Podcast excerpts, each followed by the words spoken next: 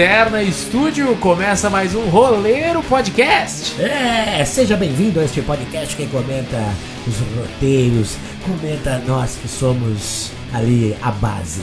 A base Do audiovisual. audiovisual, exatamente. A- o asfalto onde se constrói tudo em cima, o, o subsolo do audiovisual, não, O, não sei. o, o composto, né, que você É. mistura na terra pra Isso. germinar as coisas. Estamos bem de metáfora hoje. É. Tudo bom, Embu? Como vai nessa semana, 1 de maio aí? Dia de trabalho. Dia do trabalho, né, amiguinho? Trabalhar, a gente trabalha bastante. Ganhar que tá difícil, né? Exatamente, todo mundo trabalhando e nós estamos aqui para falar do nosso trabalho, estamos aqui para falar de roteiro. E, o podcast está entrando no seu segundo mês. Olha só. É, é, no programa passado a gente falou bastante do Handmaid's Tale, que estreou. É, é, será que é assim que se pronuncia? Eu, acho, eu sempre acho que eu estou falando o rabo da Aya, né? Handmaid's Tale. É Tail e Tali, né? Você que, você que.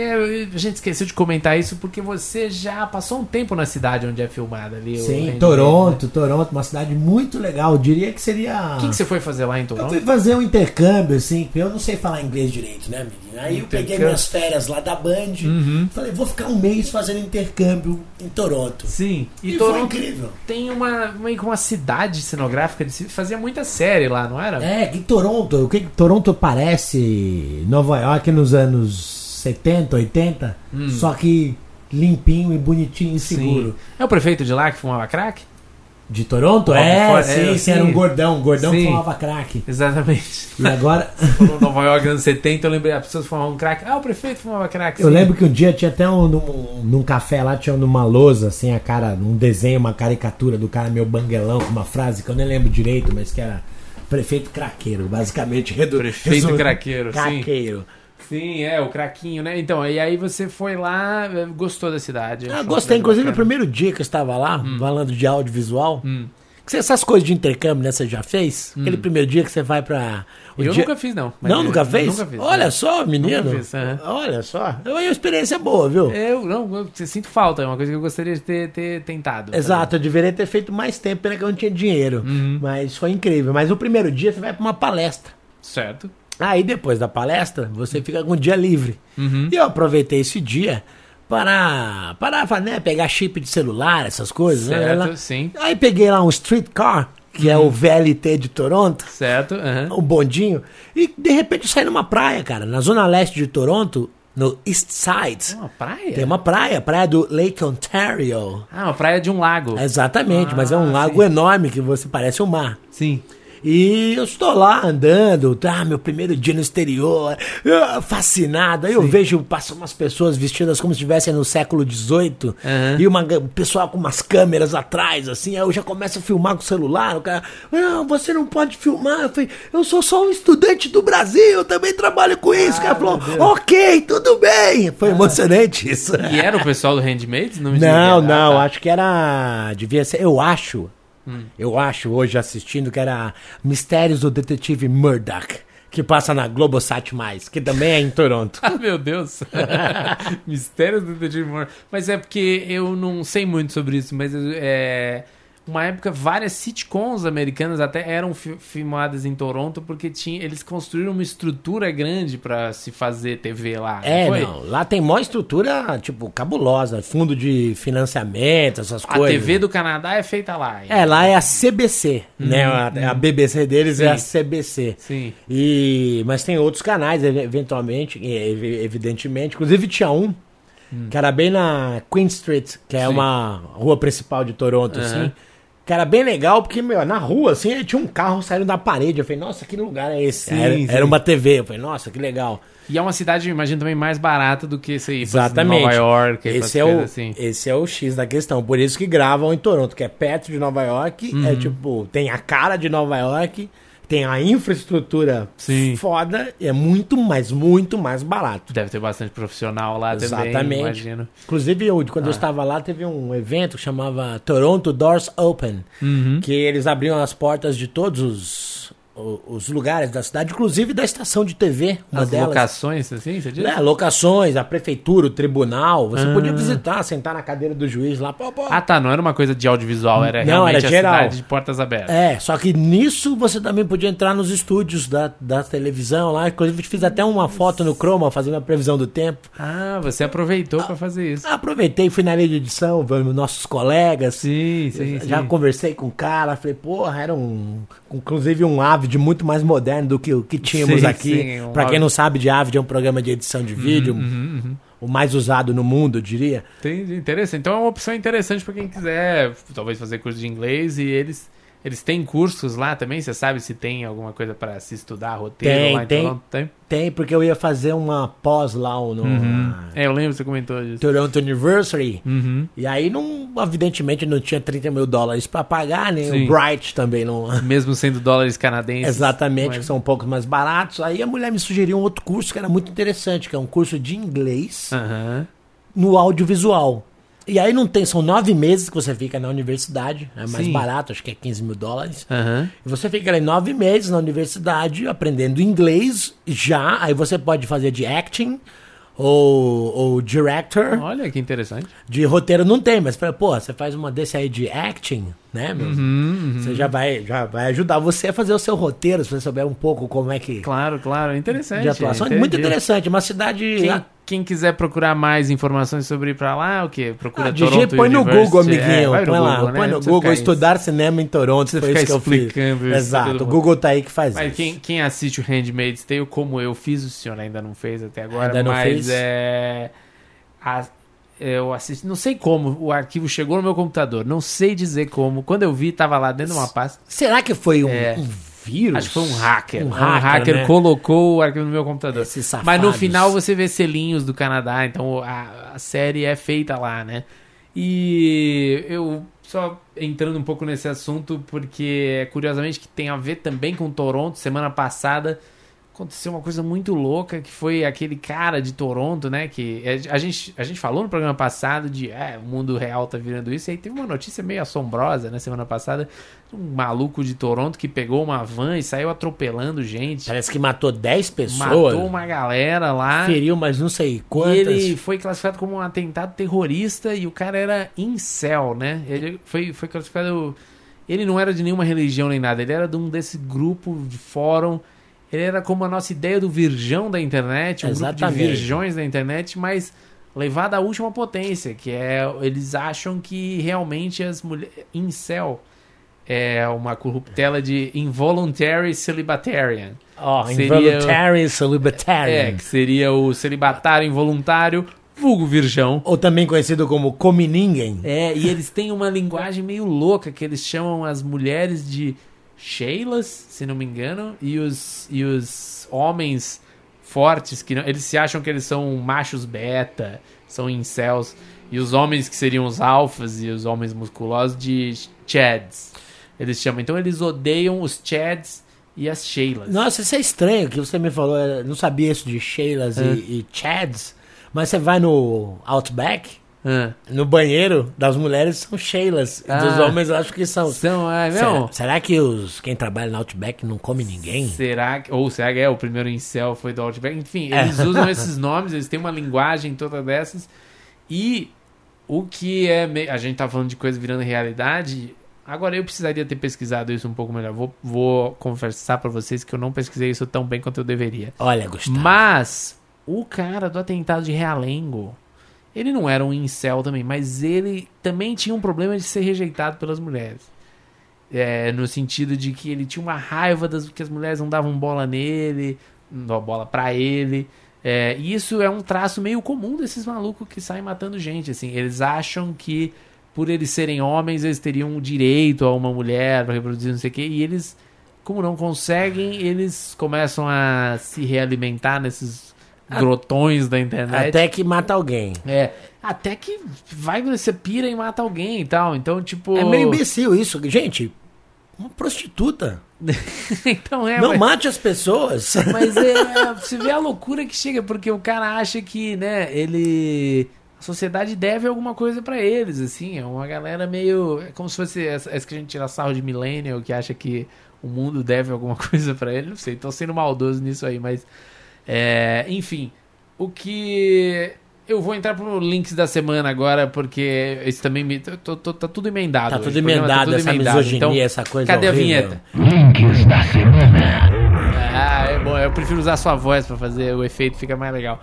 O link que eu vou co- comentar é um site onde eu leio e eles têm textos muito interessantes sobre isso.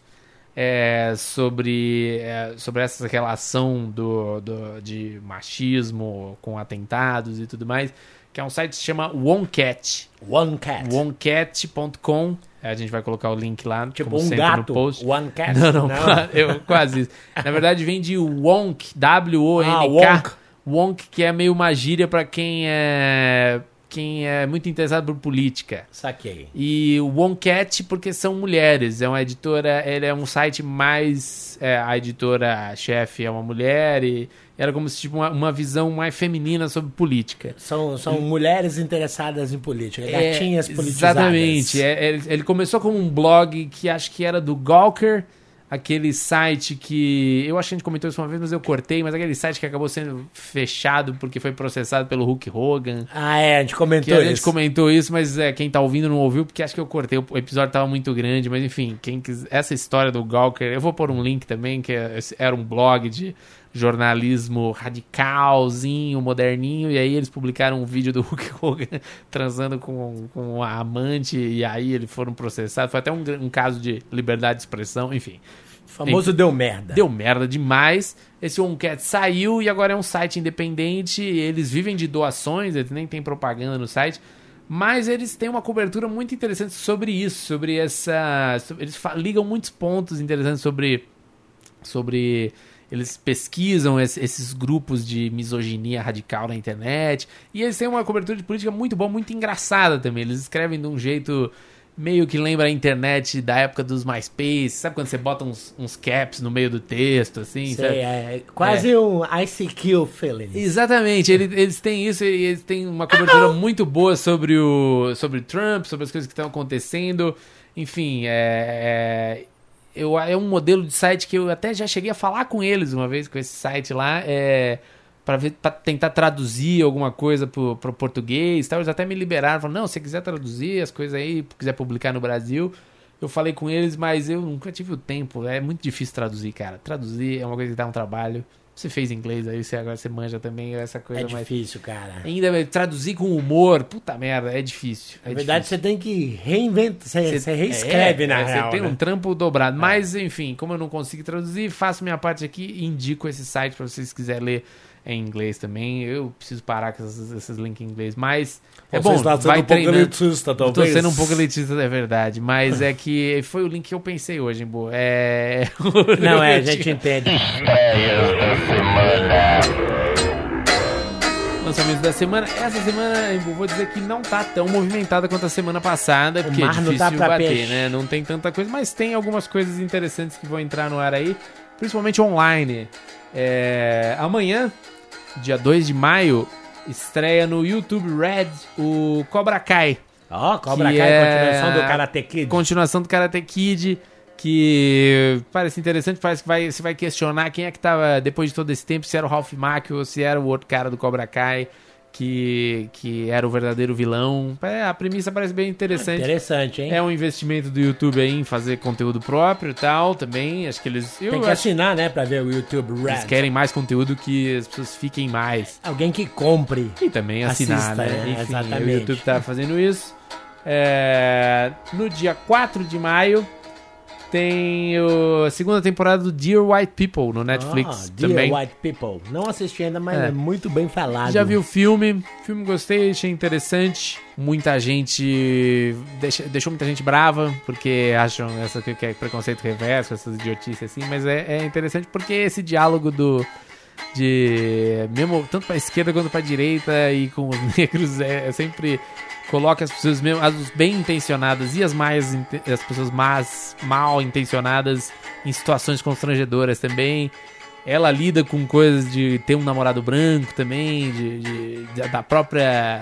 os- aí a própria comunidade negra começa a questionar ela. É, aborda essa questão por vários pontos interessantes também. Então tem a segunda temporada aí. E.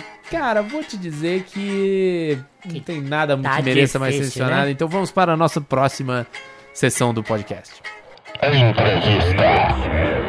Daí a gente tá falando sobre isso, nesse assunto de novo de, de, de machismo e não sei o que. E aí, olha lá, olha os números do nosso próprio podcast. Temos três convidados homens e só uma mulher. Ah, não. Tá errado. Tá Apesar que a gente errado. começou com uma mulher, pelo menos, no nosso Começamos com Aí eu veio- de Sabaga. Exatamente.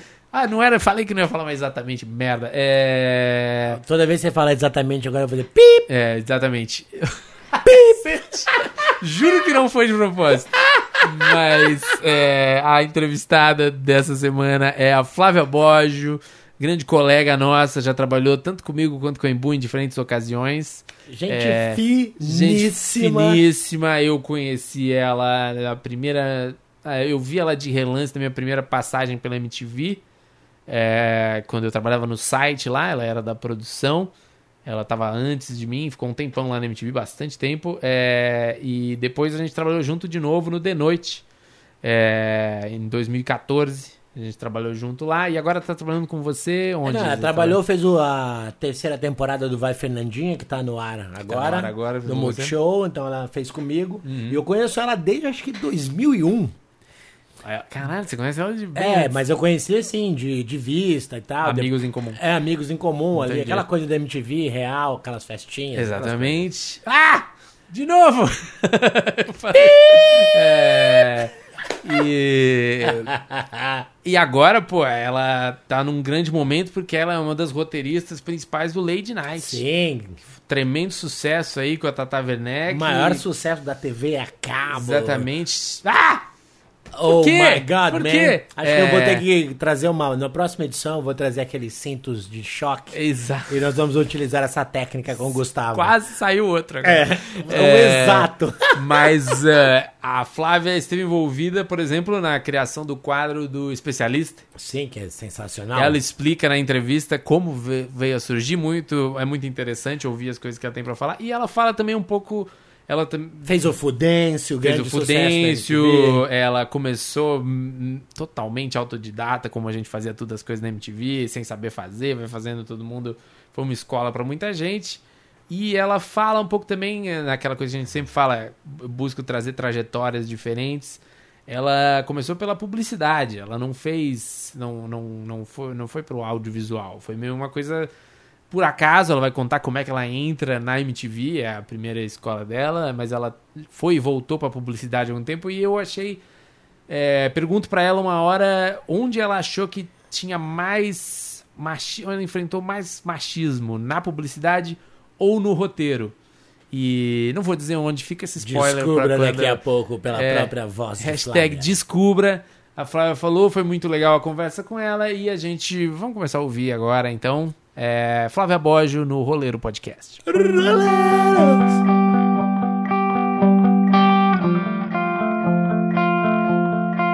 Uma das coisas que eu fa faço para as pessoas também é atualizar o IMDB delas. Ai, que legal. Mas o seu até que é bem Eu sei eu nunca fiz isso. Você nunca fez isso? Eu achei, ó, tem tudo aqui. Tem sua filmografia como atriz. Eu sou atriz, né? Você é atriz, ó. Tem, tem os episódios do Infortúnio. Tem o. Eu fui atriz. Ah, eu fui atriz no, A no voz, VMB. a voz da Funéria e a voz do Fudêncio, seus amigos. Ó, tá tudo aqui. Não foi você? Eu achei que era você nunca. que tinha feito não. isso. Ah, então tá. Vergonha até. Não, Tá tá muito- aqui. Bom, vamos, vamos começar então Vamos. do começo. A gente. é, eu sei que suas irmãs também foram meio pra essa área do audiovisual também. Mas a sua família é, é disso aí também? Ah, minha mãe é, minha mãe é jornalista. Sua mãe é E meu jornalista? padrasto é jornalista também. Eles Entendi. trabalhavam na Folha Uhum. e depois eles trabalharam. Minha mãe foi pro Estadão e ela trabalha até hoje. Ela escreve Jornalistona pra, mesmo? É, escreve valor econômico, jornal- jornalista old school. E não, você não quis fazer jornalismo? Não, não, Não? quis, porque eu sempre fui. Eu desenhava muito. Uhum. Então. Eu achava que eu poderia ser diretora de arte. Ah, mas você Então- pensava na área de audiovisual. é, ser- sempre pensei em comunicação, fazer alguma coisa com, com comunicação, mas como eu desenhava, eu escolhi publicidade porque poderia utilizar isso. Entendi, entendi. Você fez No- publicidade. é, no final eu não aproveitei nada, e desaprendi a desenhar. Ah, do, do desenho. Só Então- desenho em caderno, assim, durante reunião. E é, sim. E mas aí da faculdade você já foi começou a trabalhar com roteiro? Quais foram os seus que Aí, empregos você teve? Seu primeiro emprego meu primeiro emprego. Na verdade, eu nunca tinha trabalhado. E aí.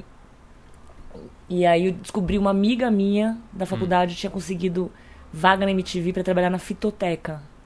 É mesmo? tipo o trabalho mais escroto que Sim, existia. sim.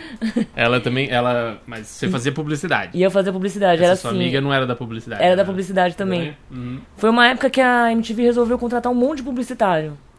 Que acho que Sei. chamou um. Isso era que ano?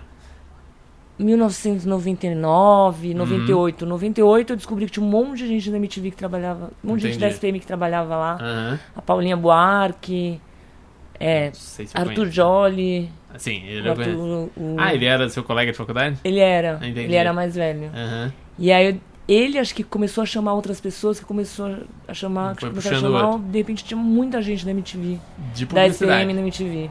E se você Os começou a trabalhar. Então o seu primeiro trabalho foi na MTV mesmo. Foi o primeiro trabalho. Você entrou fazendo o quê? Nossa. Fitoteca também não? Não, era. Fui fazer o Disque MTV, ser estagiária. Estagiário do Disque MTV. E aí eu fui trabalhar com a Paula Crispiniano. Uhum.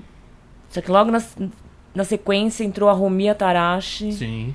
que ela é ultra organizada, Sei. ultra certinha. E eu era um- uma, um caótica, uma irresponsável.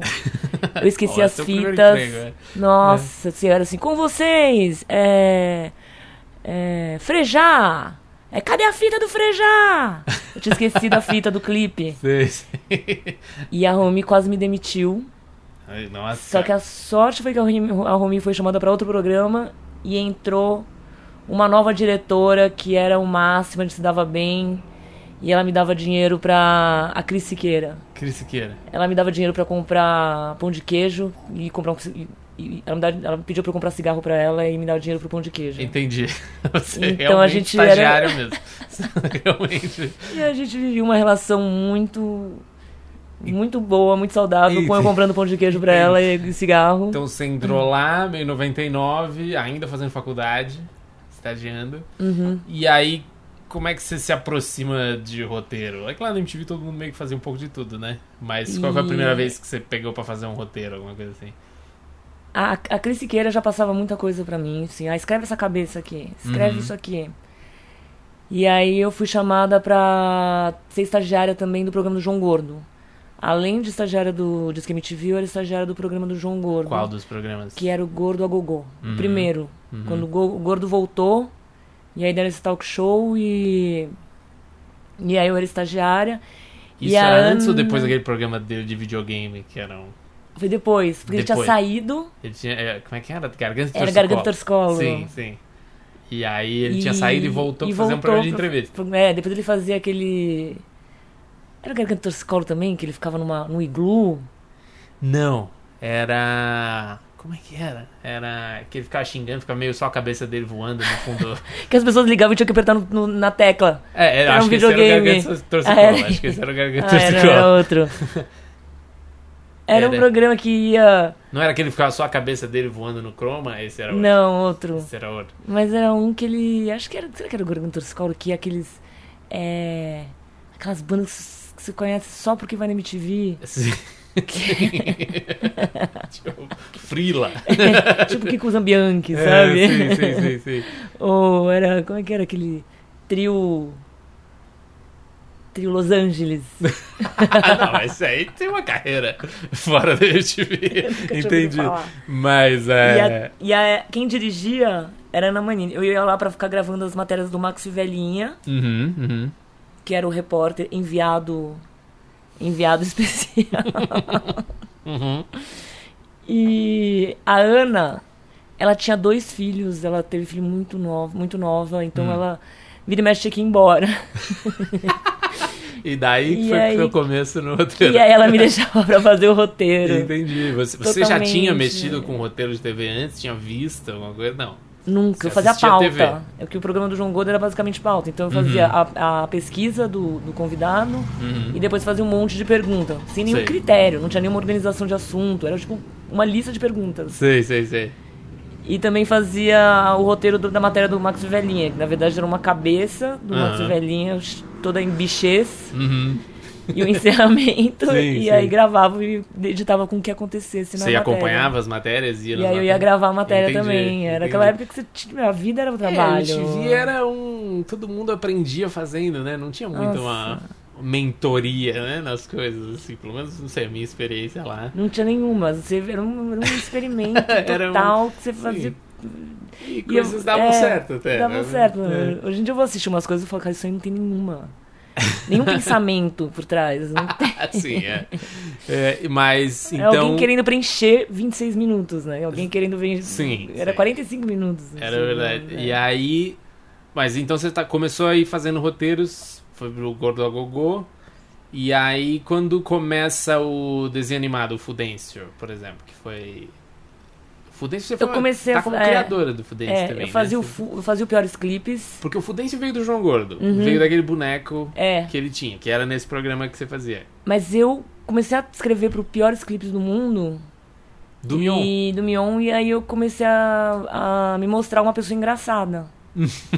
Sim. Que na hora de xingar os clipes, Aham. eu era muito espirituosa. Ah, você bolava os xingamentos dos clipes. É, né? gente, tipo, ajudava nos, nos, nos- xingamentos. Na fase Marcos Mion. clássica do Piores Clipes, Mion, Chuck, diretor. Peguei a transição Marina Persson, Mion, depois ah, Chuck. sim, você pegou realmente é. a fase que começou. É porque começou com a Marina Persson, é verdade, tinha esquecido. E aí começaram a perceber que eu era uma pessoa engraçada. Entendi, você começou Quando a eu fazia ser... o Top Top também, Sim, que sim. era basicamente.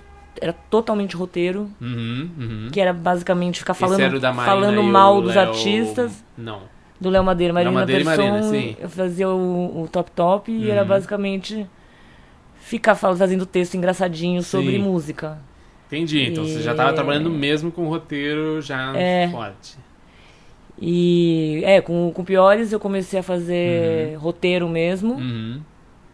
Que na verdade era tipo escrever. E era cheio de erro de ortografia. O, o Mion ficava reclamando.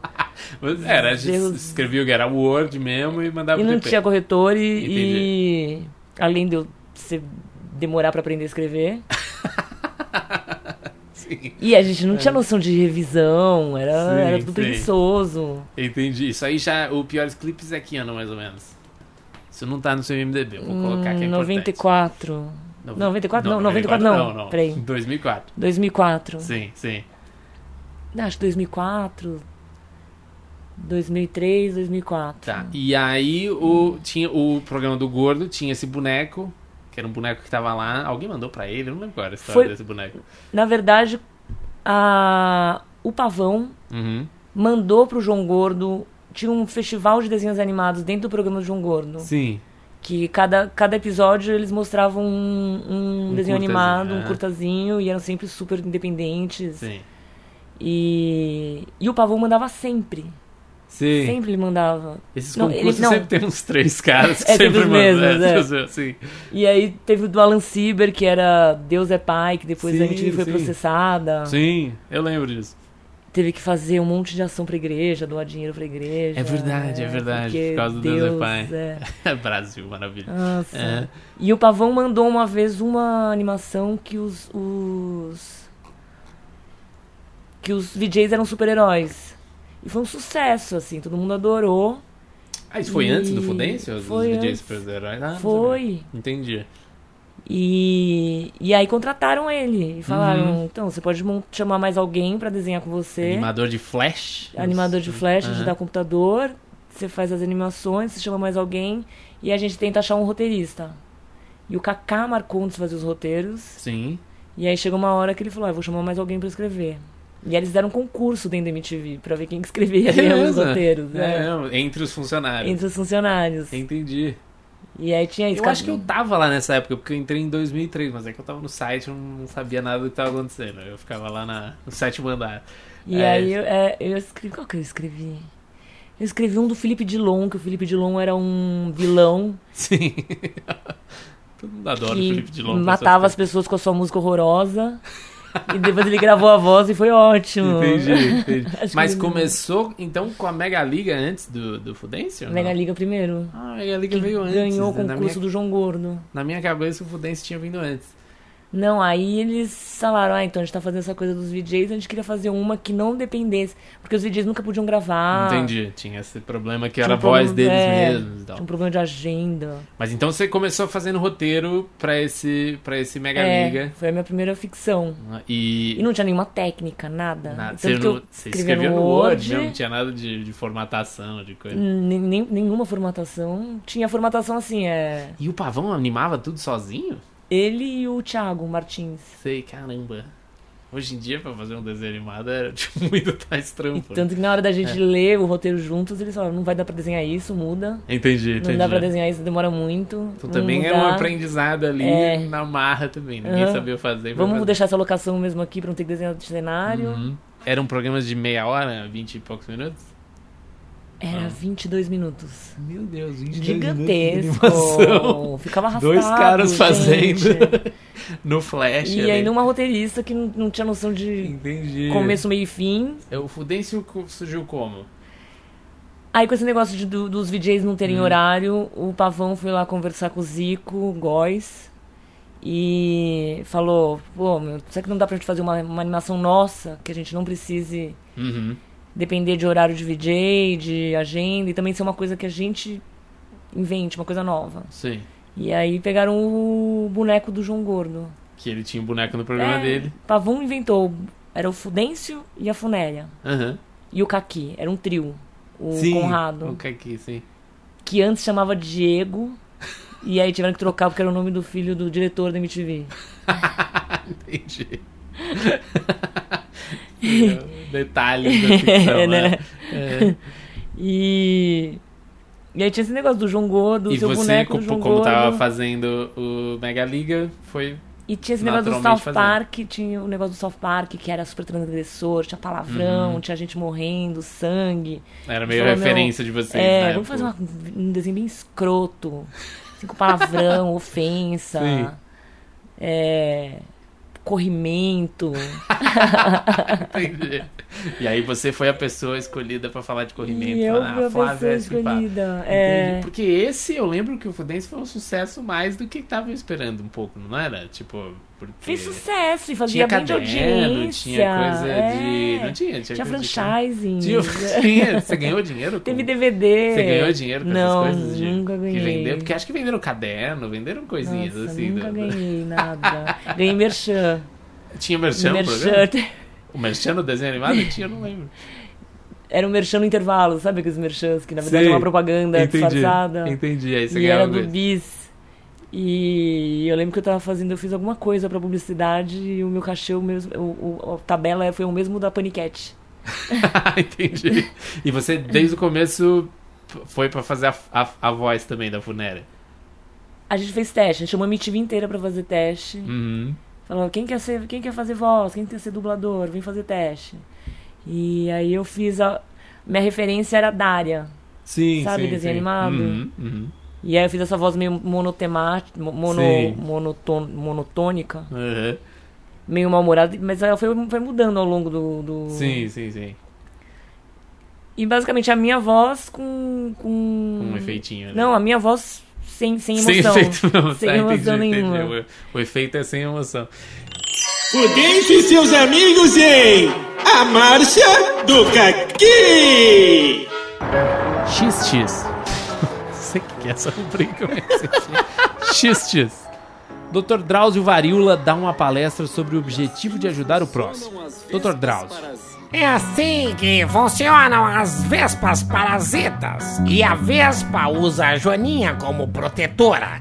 Ela come seus órgãos internos enquanto a hospedeira se debate, espantando os predadores. Crianças. Oh! Safeno vomita. Conrado levanta a mão. Dr. Drauzio Va- Varíola, eu tenho uma dúvida. Não está na hora de responder dúvidas, moleque. Zé Maria. Coitada da Joaninha. Funéria. Coitada nada. Quem me dera poder usar alguém de guarda-costas enquanto eu devoro os órgãos dessa pessoa. Fudêncio. Eu também. Conrado, melancólico. Às vezes eu me sinto como uma joaninha. Doutor Drauzio. Bom, crianças, antes de acabar essa aula, eu preciso passar a mensagem de paz do dia. Crianças. Ah, mas que droga. Blá, blá, blá, blá, blá. Cada um fala algo. Essa mensagem serve para vocês se tornarem seres humanos melhores. Funéria. Nenhum ser humano é melhor que uma vespa parasita. Você participou da criação É. do furo também. Isso também é A interessante. Eu tinha pilotado antes um programa de fofoca. Que eu queria Uhum. fazer sobre fofoca. Meio um. Você que sugeriu. um- é, um, um programa lá do. Programa de fofoca, Uhum. mas com humor. Ah, Veneno pra caramba, falar Sim. mal, vamos destruir todo mundo e vamos falar mal. Nossa, E você, aí tem eu um, pilotei. você tem um talento pra isso. Você Eu- tinha esse impulso? Sempre Tinha, gostava? eu de- sempre fui muito venenosa. Entendi, entendi. E, E- aí vocês pilotaram isso. E aí a Lilian falou, meu, é, eu tive uma ideia parecida. Lilian Amarante, Lilian diretora de Amarante, núcleo. É, É, a Lilian Amarante é. falou, eu tenho uma ideia parecida, mas é sobre notícias. Você Uhum. pegar e- no estilo Saturday Night Live, pegar Sim. notícia e ficar falando mal, e ficar fazendo piada em cima. Sei, sei, sei. E aí a gente pilotou e virou o furo, que foi um sucesso, assim. Foi, também, muito foi sucesso, outro. Essa é importante. É, é, E porque, aí. Porque os dois juntos ali, né? Era meio. Tipo uma mágica ali, né? Que Um rolava. completava, os né? juntos, Um completava o outro. E aí O também bem- você fazia redação também. Você, você Eu era, dire... aí eu era diretora. Você dirigiu esse primeiro. Era eu, o Álvaro Campos, que é Uhum. hoje diretor e roteirista. Uhum. A gente, tipo, escrevia e dirigia. Entendi os Era aquele dois. esquema faz, faz tudo, sabe? Entendi. Vocês pegavam a notícia, como é que era? Tava também, a gente pegava, lia, lia o jornal inteiro Uhum, e aí via qual notícia dava piada. uhum. E eu não tinha muita noção de piada, assim, de, de mecânica de piada. Sim, Era sim, só sim. fazer a notícia e fazer um comentário Aham. escroto, maldoso. Assim, ó. Você deixava fluir naturalmente. Era tipo a uma- escrotidão fluía naturalmente. Uma pessoa mal-humorada Aham, aham. e engraçada que lia a notícia e fazia, uma, fazia um Sim, comentário rabugento e engraçado. Sim. E que na verdade no final deu certo, assim. Sim, deu muito certo. É, não. Programa era E, super. é, e aí foi, foi. Nossa, tinha merchandising pra caramba. Uhum. E, e mesmo assim você quis sair da TV. Porque eu tinha pedido aumento antes Sim, sim, e eles não sim. tinham me dado. Era, E aí, era dificuldade. Quando eu né? falei que eu ia sair, eles falaram, ah, te dá um aumento. Mas aí eu falei, eu não quero mais. Entendi, você Vou pra saiu. publicidade, vou ser rica. Saiu batendo a porta. Bati a porta, mas me arrependo um pouco. É porque mesmo? eu acho que eu. Por mais que eu tenha ganhado experiência em publicidade, trabalhei em agência, Uhum. fui redatora, eu. Ah, eu acho que foi um tempo que eu fiquei longe do, do, do entretenimento, do Sim. roteiro, da televisão, que eu acho que é meio. Se meio divertia minha- mais fazendo. É, que eu acho que é mais, tá mais no meu DNA, assim. Você foi pra publicidade fazer roteiro também, ser redatora das coisas. Porque tinha, tipo, começou aquele negócio de branded content, Sei, que é essa publicidade que eles fingem que não é. Entendi. Publicidade envergonhada. Envergonhada, Uhum. é. Que é uma novelinha. Sim. Mas pra sei. falar. da- Tá, mas é do catuaba. Uma novela que é todo mundo vestido de azul aham. e que passa numa lavanderia. Sim. É da Homo. é. Mas era roteiro, de certa forma. De certa também. forma era roteiro, mas aí no Aham. final eu acabei fazendo. É, fazendo propaganda de revista. Uhum. E aí no final eu virei redatora mesmo. Redatora mesmo. De- Você, E fez, você fez impresso fiquei- também. Fiz mídia impressa, é, De bolar slogan, essas coisas. fazer, bolar slogan, bolar texto, bolar. Porque a essa altura você já tinha se formado, imagino. Faz um Já, já, já, tinha me E- formado. Me formei. Então você se formou em publicidade, seu primeiro emprego em publicidade foi ser bem depois. Foi depois, é. formado. No final o diploma me serviu pra alguma coisa, assim, Sim, pra eu sim. ter feito SPM. Trabalhou em agência. Não, e você chegou a trabalhar no Big Brother também, né? Eu, não foi? Você não fez umas ações? Você fazia ações Ah, então aí coisa? eu fazia. A, a agência que eu trabalhava tinha ação da Unilever. Aham, aham. E aí, aí, uma das coisas que a gente tinha que fazer era bolar a prova do Big Brother Bolar a pra prova do Big Brother. Homo, Aham. Temenquinor. E aí teve uma prova que a gente fez que foi horrorosa. Que era pra falar do frango. Sei. Do frango assado. E aí que o frango vinha num saco. Da Unilever também? Não. E a ideia era deles fazerem tipo uma corrida de saco. Aham. De. em direção ao forno, um forno. Sim. E o Boninho teve a ideia maravilhosa de botar eles totalmente envolvidos num saco na cabeça. Uh! uh. E entrando num forno. Então falaram, deram uma associação a, a nazismo, a BOP. Pera, pera, Tortura. Isso era... É que ano era isso? Gente. 2000. Era o ano do Tropa de Elite, imagina. Foi, 2011. saco na cabeça. 2011. Mas só pra, é. só pra eu entender como é que era esse tipo de coisa. Tipo, chegava uma demanda assim, é... Putz, temos que fazer uma ação de frango pro Big Brother. E aí vocês chutavam ideias, era É, isso? a gente fazia, tipo, sempre cinco opções. Cinco assim, opções tipo, de- Três, três a cinco opções, assim, de Aham. prova. E aí oferecia Aí, pra, pra Globo. Fazer uma degustação de frango com Uhum. o chefe. A outra ideia é fazer uma. Botar todo mundo num carrinho, num kart pra dirigir com frango. E aí a ideia Aham. aprovada foi a ideia do saco, Da corrida, corrida de de saco, saco. no frango. Uma prova de resistência que eles tinham que ficar rodando dentro de um forno quente. Entendi, era o branded Com saco. chegando no limite ali. É, sim, sim, merchandise. Gente. O que mais que a gente fazia? A gente fez uma novelinha super legal pra Omo, que eu falei, que Uhum, é, uhum. era com a Thalita Caraúta, com a Sei. Mai- Marieta Severo. E Uhum. aí, pra assinar o roteiro, a gente chamou a Adriana Falcão. Sim, sim. E ficou uma novela, ficou uma serinha bem legal, Uhum. assim, ficou muito divertido. Então você continuou male, male trabalhando com roteiro. Roteirista, assim. é, sim. escrevia basicamente roteiro. Que era... Sim. E aí, basicamente, o branded content, eles, eles falam que é, ah, é um novo formato, visionário. Uhum. Só que no Brasil o que virou o brand content é um grande merchandising. Sim. é, vira aquela coisa, vamos fazer alguma coisa dentro de um programa de TV Aham. que vai ser a Eliana mostrando na casa dela, fazendo uma reportagem sobre a casa dela, tal, que você tem uma ideia Que maravilhosa. divertido. Ah. E no final o cliente muda, muda, muda, vira o balcão É, com o sim. produto na a bancada. Com o produto, tem um pouco né? essa tristeza, né? De você não ter muito controle das coisas. Você, a princípio, É. querem que você tenha ideias muito legais. E você, vê essas ideias sendo espancadas até a morte. É meio pela triste, né? vergonha. O pouco você que eu fiz de publicidade assim é meio. E eu não sei se você tinha essa sensação que, na verdade, acaba virando. Às vezes com TV isso acontece também, mas virando um exercício de você tentar adivinhar o que, que outra pessoa quer, né? Que é meio tipo, você faz e não, não é isso que a gente quer. Mas o que, que você quer? Não Não sei. sei, é e aí isso. você tem de novo.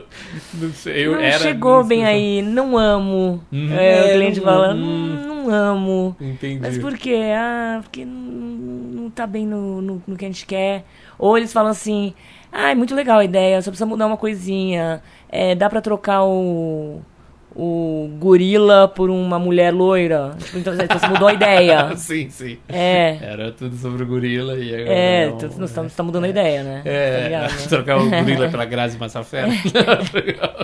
Entendi. Tanto por isso que tem tanto publicitário que acaba virando depois fotógrafo. de- Ou roteirista, Ou publicitários roteirista. também, né? é, que... Você então.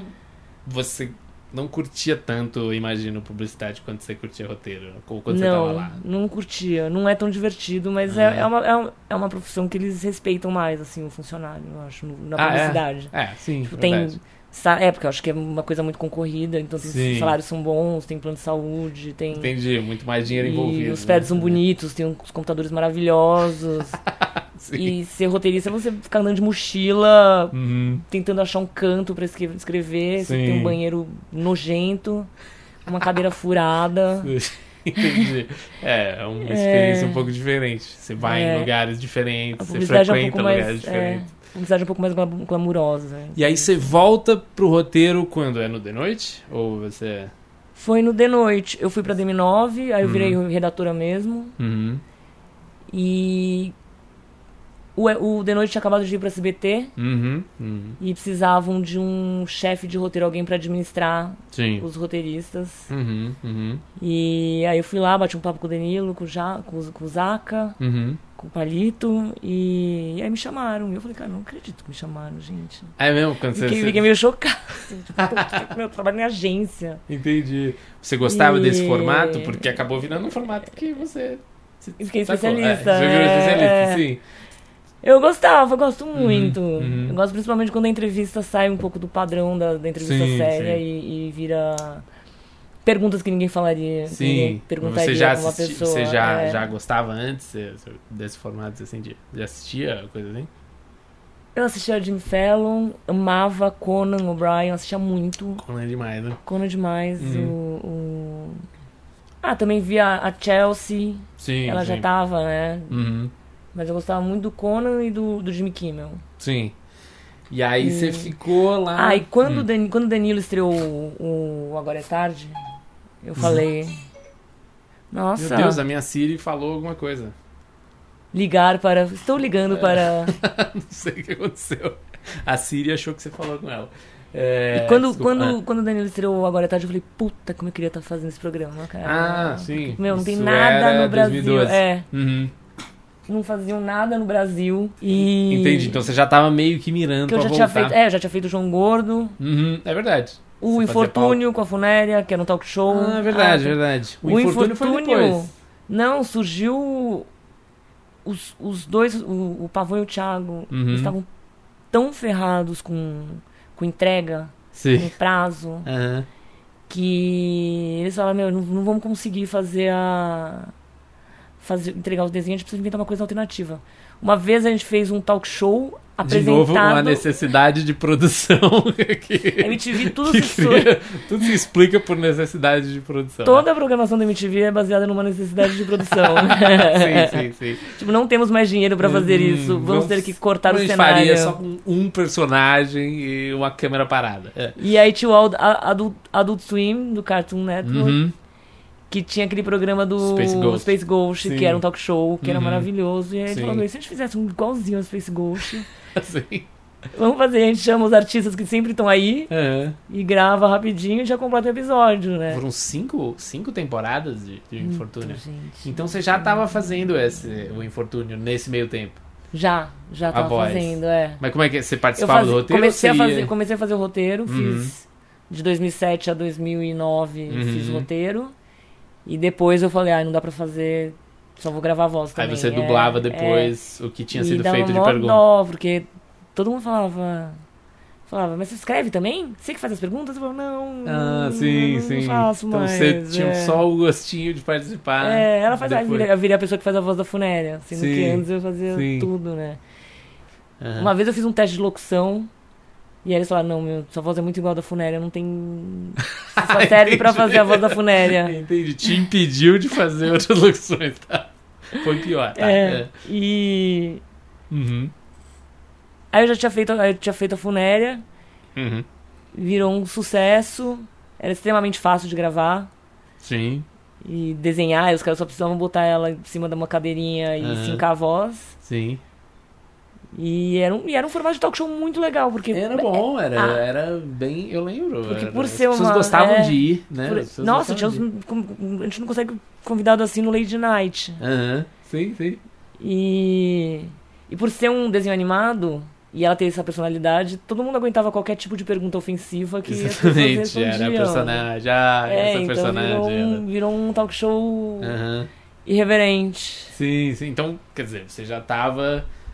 Você já tinha. Já tava envolvida com esse formato já, há um bom tempo, Desde o né? João Gordo, ainda eu, aí eu fui lá, conversei com o Danilo e falei, ah, então eu já fiz o João Gordo e já fiz a Funéria. Sim. Dois talk shows. Uhum. E aí eles falaram, ah, então tá bom, tá contratada. Ah, entendi. Aí você, fe... E aí você ficou. A gente, eu, dois tava, anos, eu tava lá é, também. no- Dois no- anos e meio. Fiquei bastante. Ficou bastante, ficou mais que eu. Eu saí Dois em anos, 2015. Você ainda tava lá. É, aí fiquei até coisa. 2016, um pouquinho. Sei. Aí me chamaram pra ir conversar na Globo pra Uhum. cuidar do, do conteúdo, Como assim? do branded content da Ah, Rede Globo. Publicidade, o canto da O canto da publicidade te chamando de chamando volta. de novo. Eu fico só fazendo esse zigue-zague promíscuo Sim, de sim. duas, duas esposas. Era fazer publicidade Era de fazer novo. roteiro pra TV pensando em publicidade. Tipo, Uhum. tudo que é. Tudo que é merchandising, tudo que é. Quando o produto entra dentro do. dentro do, da programação da Rede Globo. Você foi no Faustão, né? E aí foi no Faustão, principalmente, porque o programa que mais vende Uhum. na Globo inteira é o Faustão. Que loucura. Então, basicamente, meu ainda, trabalho inteiro. Ainda hoje é o que mais E vem. o Faustão é super exigente, então tinha que ir na gravação. Sim, sim. Porque vira e mexe ele pedia pra mudar tudo, reclamava Aham. de tudo. Ele se envolve nessas, nessas se envolve publicidades também. tudo, tudo. e principalmente porque ele muda Ele fecha uma vezes é coisa, Ele que traz o anunciante também. ele né? é que traz o anunciante. Aham. Aí eu fiquei lá. A Globo aqui em seis São Paulo. meses eu pedi demissão. Você pediu demissão mesmo da Globo. E aí eles falaram, fica dois meses mais pra gente achar outra pessoa. Aí a gente te demite. Eles acharam meio, meio louca você por estar pedindo demissão da Globo? Não sei se é uma coisa. Eles acham estranho isso. Ah, Alguém eles tá viram que pedindo demissão da Globo? Ou eles já viram que Eles já viram. tava- você ia matar alguém. Eu falei, tipo, não, não tá sendo bom pra, você, pra mim, não tá sendo bom pra vocês. Uhum. Eles, "Ah, é verdade. Esse salário é verdade. É verdade, falaram, é verdade, então, É verdade. mesmo, sendo verdade. Entendi. Aí você saiu pensando, chega, quero voltar a fazer roteiro ou vou vender Eu brigadeiro, falado- o que, que você pensou? Já tinha falado com a, já tava falando com um monte de gente, falando, gente, eu preciso sair daqui. Como Uhum. eles me deram dois meses, Foi esse tempo de deu tempo de eu, de eu buscar novos desafios. é, de começar a prospectar. Aham. E aí nessa eu falei com a Lilian Amarante de novo, que era minha chefe do Fura Uhum. MTV, na MTV. E aí ela tava na floresta, Uhum. criando um monte de coisa. Tava com essa visão, tava com tinha planos de fazer um novo talk show pra Tata Werneck. Uhum. Tinha um outro programa com Rafinha Bastos e eles estavam com uns projetos muito legais. E aí eu Uhum. falei, gente, é só só me chamar que eu vou. Sim, sim. E quando eu saí da Globo, eu já fui direto pra Floresta. E comecei a, a escrever for- é, projeto de série de ficção, também o projeto da... Entendi. Você entrou pra desenvolver projetos. É, pra Uhum. ajudar, para ajudar a desenvolver projetos de ficção, que eles, eles também têm esse lado de ficção também. Uhum. E fazer a... criar o projeto do novo talk show da Tata Werneck. Entendi. Que a Tata já tinha Nights. feito o estranho show de Renato, do Renatinho. Sim. Renatinho. Que foi basicamente uma experiência pra ver se ela conseguia. Porque a Tata tinha fama de ser muito dispersa, Uhum. dela não prestar atenção na- nas pessoas, Sim. dela não se interessar muito Ah, pelos convidados. teste, sim. Então eles fizeram um Renatinho pra se ela se perdesse, Aham. Deus. os outros que seguram. Aham. E aí viram que funcionou super e aí virou o Lady Night depois. Entendi, e aí entendi. começou comigo. Chamaram eu e o Caíto Manier, Sim, sim. que eu não tinha conhecido ainda, mas eu Uhum. sabia que ele fazia o. Da TV quase lá. né? TV quase, Uhum. falha de cobertura e também fazia o choque de cultura. Uhum, uhum. E aí eu assisti, é, eu assisti e falei, cara, isso aqui- Vocês é dois muito meio que engraçado. começaram a fazer. Só a gente, só nós dois. A primeira temporada. a primeira foi- temporada começou só a gente, mas aí começou a cair convidado em cima da hora. Virou aquele Ah, pânico. Cai convidado pra Tata Werneck também? Porque a Tata já era um, um super nome, né? Ela tinha feito a novela, Já. mesmo assim. Mas ela era tinha difícil. fama de, de. E vocês bolaram o de ser programa. cruel. Ela, ela tinha ah, uma fama sim. De não ter limite. de não ter limites. Uhum. E a pessoa ia- as pessoas ficavam um pouco assustadas com o que ela iria falar. Sim, Muitas sim. das respostas eles falavam, é, não conheço. Eu nunca, nunca tinha trabalhado com ela, eu sabia que ela era muito engraçada, Sim. adorava. Mas não conhecia ela direito, não sabia que era. E vocês bolaram o programa, todos os quadros, tudo, vocês, vocês inventaram. as- Como é que negócio. foi? A gente começou falando. Qual a história do quadro especialista? Quero chegar também nesse Então, como a Tatá, as pessoas estavam com medo dela não conseguir segurar 40, 46 minutos. Começaram a falar, gente, eu acho que a Tatá não vai conseguir Segurar. prestar atenção numa pessoa durante 46 minutos. Ela Sim. vai ficar muito. Ela vai começar a dispersar. Vocês começaram a pensar em alternativas. E aí, tipo, vamos tentar talvez chamar um segundo convidado, Uhum. tipo, alguém pra mudar totalmente o assunto. E aí a Chelsea tinha acabado de estrear o programa dela no Netflix. Sim, sim. E ela tinha um quadro que era, além do convidado, ela chamava uma pessoa porque ela queria aprender alguma coisa. Uhum, uhum. Então ela chamava, tipo, um, um, um especialista em maconha. Porque ela queria aprender sobre maconha. Aham. E a gente falou, se a gente chamar um especialista pra ela aprender alguma coisa durante o programa. O começo da ideia foi esse. Não tem interesse nenhum no que a pessoa tem a Sim, dizer. sim, sim. E aí a gente começou a botar pergunta, As perguntas malucas ali das coisas. Perguntas malucas em cima do negócio. Sim, só sim. trocadilho. sim, sim, sim. É, não, eu vi quando eu vi isso e sabia que você tava falando, puta, eu acho que é tipo uma coisa que a Flávia deve estar escrevendo esses perguntas. E, e esse quadro acabou sendo um O maior sucesso. o maior gente. sucesso É, da primeira temporada. Sendo que vocês tinham Era- bons convidados. Não, a primeira vez coisas que. Quando ela entrevistou a primeira pessoa. Gente. Gente botar uma pessoa es- totalmente crua. mais- Aham. E isso na primeira temporada que tem, né? Que Sim. na segunda talvez tenha perdido um pouco do frescor, mas botar uma pessoa As lá pessoas já iam um pouco mais a preparadas. pessoa caindo de paraquedas achando que ela vai dizer alguma coisa. Sim, Aquela sim. pessoa. É, acho que a graça era Dando em essa. Você vê cima a pessoa dela. tentando dizer É. alguma coisa e ela, tipo, totalmente. E ela dando em cima do especialista. sim, sim, sim. tipo, acusando ele de estar chavecando ela. Sim. Ele é um programa que ele tem uma coisa de funcionar pra internet, de pedacinhos dele, É. são muito. Ver aquilo na sequência. Depois, quando saiu no. BuzzFeed, que acho que foi também o grande, Grande né? Que eles, sucesso. eles É, juntaram todos os os especialistas. E aí aquilo virou uma coisa, na verdade, acho que da primeira A temporada. lista de perguntas era- mais engraçadas que ela já fez para os especialistas. Era Sim, muito- sim, é, é. E aí tinha. É, foi um que deu super certo também. Muito mais que o. E o, ne- e, o, e o negócio de, de ter muito quadro Hum. era pensando. tipo, a Tatá. A Tatá, é, basicamente, ela não, não, não tá muito interessada em saber sobre Uhum, a infância da pessoa difícil. Sim, sim, sim. Então dá uma conversadinha ali e já chama É. um quadro. sim, sim. Bota sim. um assunto ali e já chama um quadro. Sim, sim.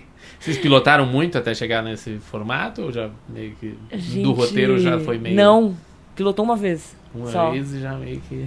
Pilotou uma vez e. Aham. Porque ela tava. Ela. Como é no Rio de Janeiro, Sim. a equipe toda é, do, é de São Paulo. Aham. No começo era toda de São Paulo. E era gravado no Projac. Então. Começou, começou o aluguel, é aluguel. É o Multishow aluga o estúdio Projac do Projac. mesmo, é. Que acho que agora com, com a crise eles estão. Ah, não é naquela. Cinédia que é um pouquinho mais perto. Não, é no Projac é no mesmo. Projac mesmo, o Sei. estúdio da, Encontros. Curicica. Durante, o, era, tava durante as férias da, da Fátima. Entendi. Não sabia disso. E como começou a pagar, no dia que começou a pagar, Hum. já, já começou a gravar. Tinha sabe? que gravar lá. Loucura, né? Você acha E que foi, não vai. é, foi o tempo que, de Uhum. construir o cenário. Bom, mas a sua e- experiência na MTV também serviu pra isso, né? Tudo tinha que ser feito meio rápido. Tudo foi feito na hora. É, é. sim, sim. E depois foi. Um negócio. Foi, foi Já teve foi. duas temporadas, né? E vai ter uma terceira. Vai ter uma terceira agora em setembro. Começa, começa, começa a reunir em julho e aí depois vai em setembro. Ah, entendi. Vai ser mais pra frente E- só no ano. É porque ela tá ocupada com a novela agora, né? Tá e esse. Tá ocupado, é, tá fazendo. Aham. E aí parecia que ia antecipar pra junho. Uhum. Porque misteriosamente aconteceu alguma coisa que ela ia poder em junho. Aí Ih. falou e ia matar o personagem dela. Spoiler, spoiler. É, É. mas aí eu acho que agora eles mantiveram vivos. Entendi, entendi. man- Mantiveram a personagem dela viva e vai, vai agora gravar só em Bom, bom setembro. pra ela. Bom pra ela, entendi. E, e, e foi um. O programa foi um sucesso que a gente não, não acreditava, assim. Sim, Eu tava né? morrendo de medo. Uhum. Que é um programa assim, às vezes olhando, tipo, puta, as pessoas vão. Vai ser meio difícil de entender o que tá acontecendo. Porque a. Tatá, ela tem um humor. é é- Ela é muito engraçada, mas Uhum. ela tem um humor que beira ao processo. Sim, sim. Então tá tá, ou a gente vai ali, ser né? processado, Aham. ou, vai, ou vai ser sucesso. Entendi. Então aí você teve essa experiência, provavelmente você vai participar da próxima temporada. Vou do- participar da próxima temporada Night. também. E, e, e, e graças a Tatá, eu terminei a Tatá assim, foi um. Foi um. Abriu muitas portas, assim. Uhum. Começou a chover proposta de trabalho. Porque virou- foi um programa que. Foi um, programa de muito sucesso. Muito assim. sucesso. Maior número de, de acessos do Globoplay, Sim. do On Demand da Globo. assim, Ah, um- então você tem esse dado de audiência. A Tanto audiência já mais que, século é. XXI mesmo. Eles estrearam o programa antes no Globoplay, porque Uhum. é a prioridade deles. Entendi. E. Bom, e aí com esse sucesso da, da Tá, você, ficou na posição de poder escolher o que você ia fazer agora? O que, que você. Então, Que que comecei, você- comecei a dizer não e aí Uhum. eu, eu também fiz um fiz um curso de roteiro na roteiraria. Roteiraria, sim, sim. É um curso que todo mundo tá fazendo. Eles, eles chamam é um cara que Apareceu chama no Facebook. Zé Carvalho, Uhum. Que ele é consultor da Globo, da Uhum. O2, ele é especialista, é um teórico de roteiro. Sim, E ele dá aula dessas aulas de roteiro. Você se interessa por essa super- coisa? Estudar roteiro, estudar atos e estudar coisa assim? Eu lembro que eu, eu tinha falado com o Caíto que eu queria fazer uma coisa mais. Porque eu nunca tive essa parte teórica. Uhum. E aí ele falou: Meu, pra quê, cara? Por que você não usa esse tempo que você faz a. vai gastar na aula pra escrever mais roteiro? Uhum, uhum. E eu falei: Ah, mas eu sinto um pouco a falta do, Da teoria. da teoria, assim, Uhum. sabe? Aí é, ver um pouco a associação com fábula, com, Sim, sim. com teatro grego. Afinal, não adiantou muita coisa. Mas é legal você decupar um, Sim. decupar um, decupar um episódio Entendi. Você de foi fazer um pouco esse trabalho. e ficar vendo em qual momento acontece a virada, Certo, é, qual momento, quantas informações tem na primeira cena, quantas Uhum. informações.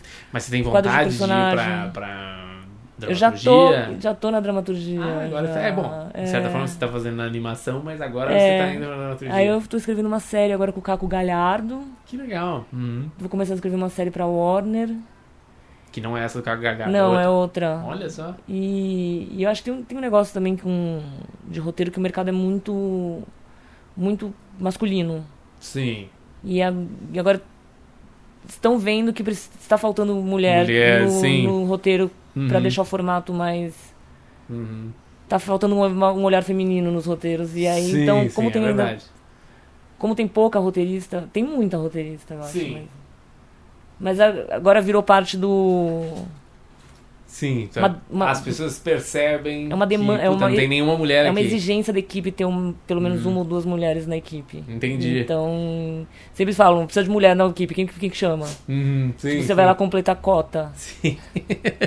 é, eu, eu- quando a gente tava falando do The Noite, a gente não trabalhou tão diretamente um com o outro, a gente tava trabalhando ali, mas eu lembro que teve uma certa experiência de ser uma mulher, estar numa posição de autoridade É. de um monte de homem, assim. Porque sabe? acaba virando. Você, não, você precisa ser sempre a, a mina legal, Uhum. a mina bacana. Sim. Porque se você pede alguma coisa ou fica meio, meio puta com alguma Uhum. coisa que aconteceu, você já vira uma megera. Sim. Você acha que o ambiente de roteiro ou publicidade tem um que é mais machista que o outro? Ou você não sentiu isso? Alguma diferença nisso? publicidade é muito mais machista. Publicidade é muito mais machista. Muito. Você vai numa. Você vai numa, numa equipe de criação de Uhum. publicidade, tem 60 pessoas, 50 pessoas, tem quatro mulheres. Entendi. É, roteiro, agora roteiro de televisão tem, tem muito mais mulher. É um- Entendi. É, só o fato de ter já mais mulher já muda muito o é. ambiente, né? Eu acho que não tem muito dinheiro, então quando, tem, quando envolve muita O grana, dinheiro, aí é, é só homem. Entendi. É, é verdade. Agora, como o roteiro não é uma coisa tão bem paga, É, eu tava vendo. As mulheres acho que sobra pra elas, assim, é. Quando eu conseguia. Quando eu conseguia acessar o Netflix americano nesses truques de, de IP, sabe? Assim, tinha uma série lá muito boa sobre a história do cinema. E tinha não sei se você já viu isso, você falou uma coisa meio óbvia, mas que antes de Hollywood virar uma coisa lucrativa, assim, quando estavam começando a fazer filmes, eram só mulheres que dirigiam, porque era uma coisa meio da época da guerra também, as mulheres estavam meio tomando anos 40 e tal. E, e eram muitas, tinham muitas mulheres diretoras e muitas mulheres é, roteiristas que faziam os Uhum. filmes, assim, elas cuidavam de fazer os filmes. Quando o negócio começou a dar dinheiro, todas elas foram pra produção e os homens eh, tomaram o roteiro e a direção. assim. Gente, você É vai na produção, começar, né? é só mulher. É, né? É. É uma coisa, as mulheres são tidas como. Ah, elas organizam, elas cuidam, elas. Elas. Tomam conta da gente, é, vê se meu camarim tá com. gente, tá com- resolvem, é, limpam o camarim. vê se minha roupa tá passada. Sim. É. Liga pra me acordar. Entendi. Aí É. quando vai, quando vira negócio mesmo, aí os homens falam, Os sai homens mulheres. falam, não, não, é agora é, hora, um homem vai entrar. Precisa os né? homens aqui cuidar dessa coisa que dá dinheiro. Entendi. E, É. Bom, então os projetos que você tá, você tá envolvido para esse ano tem o quê? Tem duas séries de Lady ficção que você Night, falou? tem duas séries de ficção. Uhum. Que devem sair esse ano ainda? Estão para esse ano ou estão desenvolvendo? A previsão é pra esse ano. Olha só. É. Uhum.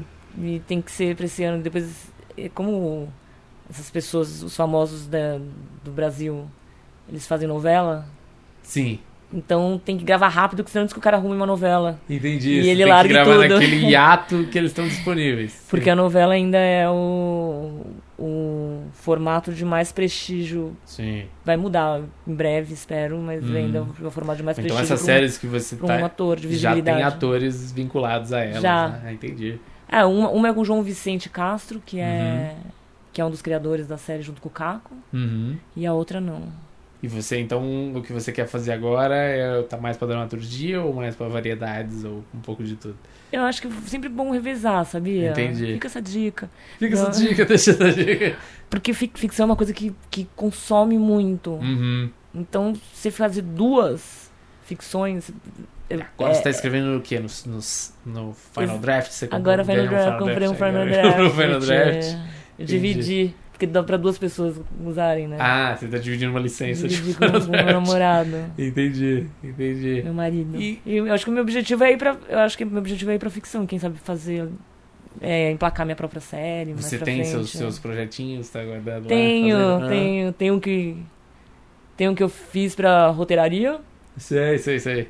É, o a vantagem dos cursos um pouco às vezes é essa, né? Que você se obriga a Você, é, você precisa pagar. tocar alguma é, coisa pra frente, né? Você precisa Assim. levar pro, pro, pra apresentar pro cara. Vai ter Sim, um pitching sim. lá. Ah, então pode ser que o curso sirva É. pra isso, pelo menos.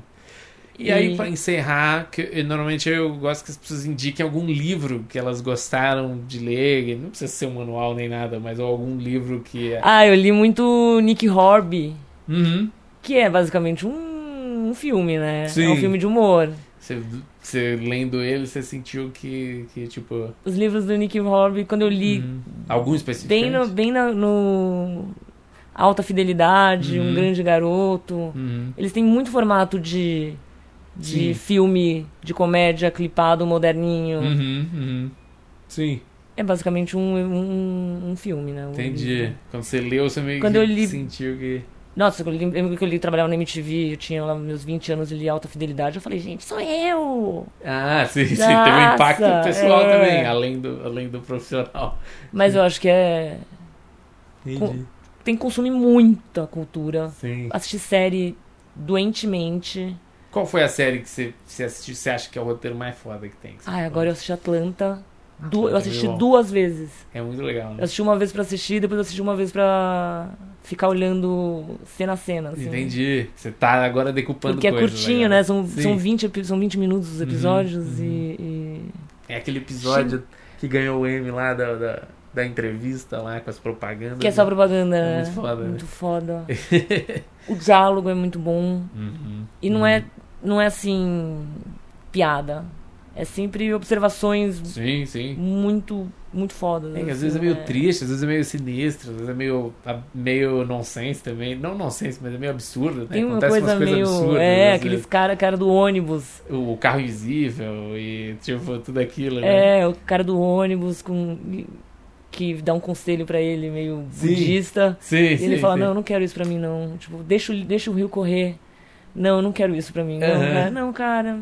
Eu acho que pra mim esse conselho não dá. Aham, sim, sim, é. É, acho você que postou a entrevista dele, que eu tava lendo, que era- É, que ele falou. Que ele "Você é fala louco." daqui. É, acho que foi ouvido do seu link. Ele fala que aquilo ali, ele pôs aquilo ali só pra emissora achar que ia ter um guru. E depois esse cara nunca aparece mais, né, na série. Tipo, ele falou, ah, eu botei isso aí só pra emissora achar que ia ter uma figura É o plot. de um negro sábio É. e tal. Assim, tipo. Que ele tinha um negro, sabe, o imaginário. Exatamente, exatamente. E aí ele desistiu. E nunca aparece Maravilhoso. mais. né, não, tem é. várias coisas que ele desistiu no meio. Sim, é, não, é. Tem o negócio da faculdade que ele largou, que não trabalha Uhum. muito. Tem umas coisas que não ficaram muito explicadas que. É, e ele falou, não, a gente abandonou mesmo. Eu só coloquei aquilo ali. É, tem muitas vezes nessa série que se você fosse ver, talvez pelos manuais, assim, né? Tipo, É, que não são muito. Que é um- e que é muito simples. Uhum. É trama A, trama B. Uhum. E os diálogos longos, cenas longas. Sim. Não é aquela coisa pá, pá, pá, pá, Não pá, é, pá. é, exatamente. É isso então. É, seus novos projetos vão ser aí a Tatá, essas duas séries, não pode falar o nome delas ainda. Não, porque é nome provisório. que... Nome e- provisório, é, entendi. Então tá bom, quando souber, se é isso que sair é. na hora que a gente souber, a gente coloca. Tá. E o roteiro, só pra gente comentar, o roteiro que você vai passar aí, só para que as Ah, pessoas vão baixar. vou passar um, acho que do Fudêncio. Sim, para as pessoas verem como é que era o negócio. Tá, vou dar o do Furo MTV, do Fudêncio da MTV que não tem mais problema. É, ninguém vai processar a gente, ninguém vai colocar, processar a nem gente. existe mais, tá certo. Não deram nem as cópias dos programas pra gente. É, não nem morreu. existe mais. Eu postei também, não apagaram, porque não tem ninguém pra tirar. Não tem ninguém pra, Não. pra, eh, Depois eu reclamar esse link. copyright. Tá bom, é bom, é bom. Muito obrigado, Fábio. Valeu. Imagina. Obrigadão. Foi Flávia Bojo aqui no podcast. Aqui no Roleiros, muito obrigado, Flavinha. muito- Sua participação sempre maravilhosa. Sensacional. E é isso. Essa semana a gente. Você pode encontrar lá. é, ela foi gentil e cedeu mais de um roteiro para você baixar. Que a gente fez a leitura do, daquele episódio do Fudêncio, quando a gente menciona isso. Mas tem também um roteiro do Full MTV, do primeiro ano, quando a, Flávia tá lá desde o começo, então é bem curioso você ver como é que é como é que era feito ali o roteiro, é um roteiro de duas colunas, bem diferente ali, mais, bem mais do audiovisual, de TV, assim. A gente vai pôr os links para se você quiser saber mais, encontrar a Flávia Borgio no IMDB.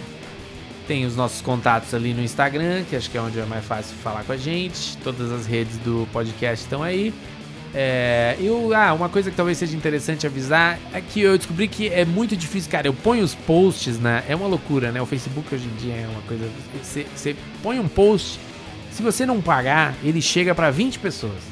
Ele não chega nem pros poucos que curtem nossa página. E se você pagar, ele também não chega. Ele vai, aparece lá 7 mil É. e, e só dois likes. É, desses 7 mil, 5 mil são da Indonésia que eles, que eles fazem de O perfil. robozinho. Mas o que eu ia dizer, se você quer ver os posts do Roleiro Podcast, se você se informa pelo podcast, vá na página facebook.com barra Roleiro Podcast e além de você pôr lá no seguir, você clica lá no botão seguir, tem um negócio ver primeiro. Então você, aí ele vai garantir que você vai realmente ver essa página, os posts daí. Se você tem, se você tá ouvindo isso aqui pelo telefone, muito obrigado. Se você tá ouvindo pelo computador, considere assinar na loja do iTunes ou baixe um aplicativo para Android. Tem lá no nosso site também explicando na página roleiropodcast.com.br barra assine, explicando como, como assinar o podcast para ter no seu telefone, que é assim que os podcasts foram feitos para serem ouvidos Exatamente. Certo? E a gente fica por aqui. Ah, bom feriado pra todo mundo, espero que estejam aproveitando. Se você estiver no trânsito voltando da viagem, do feriado, ouvindo esse podcast, agora aproveite para fazer uma cena no meio da imigrantes lotada. E fica nosso abraço até semana que vem com mais um Roleiro Podcast. Roleiros!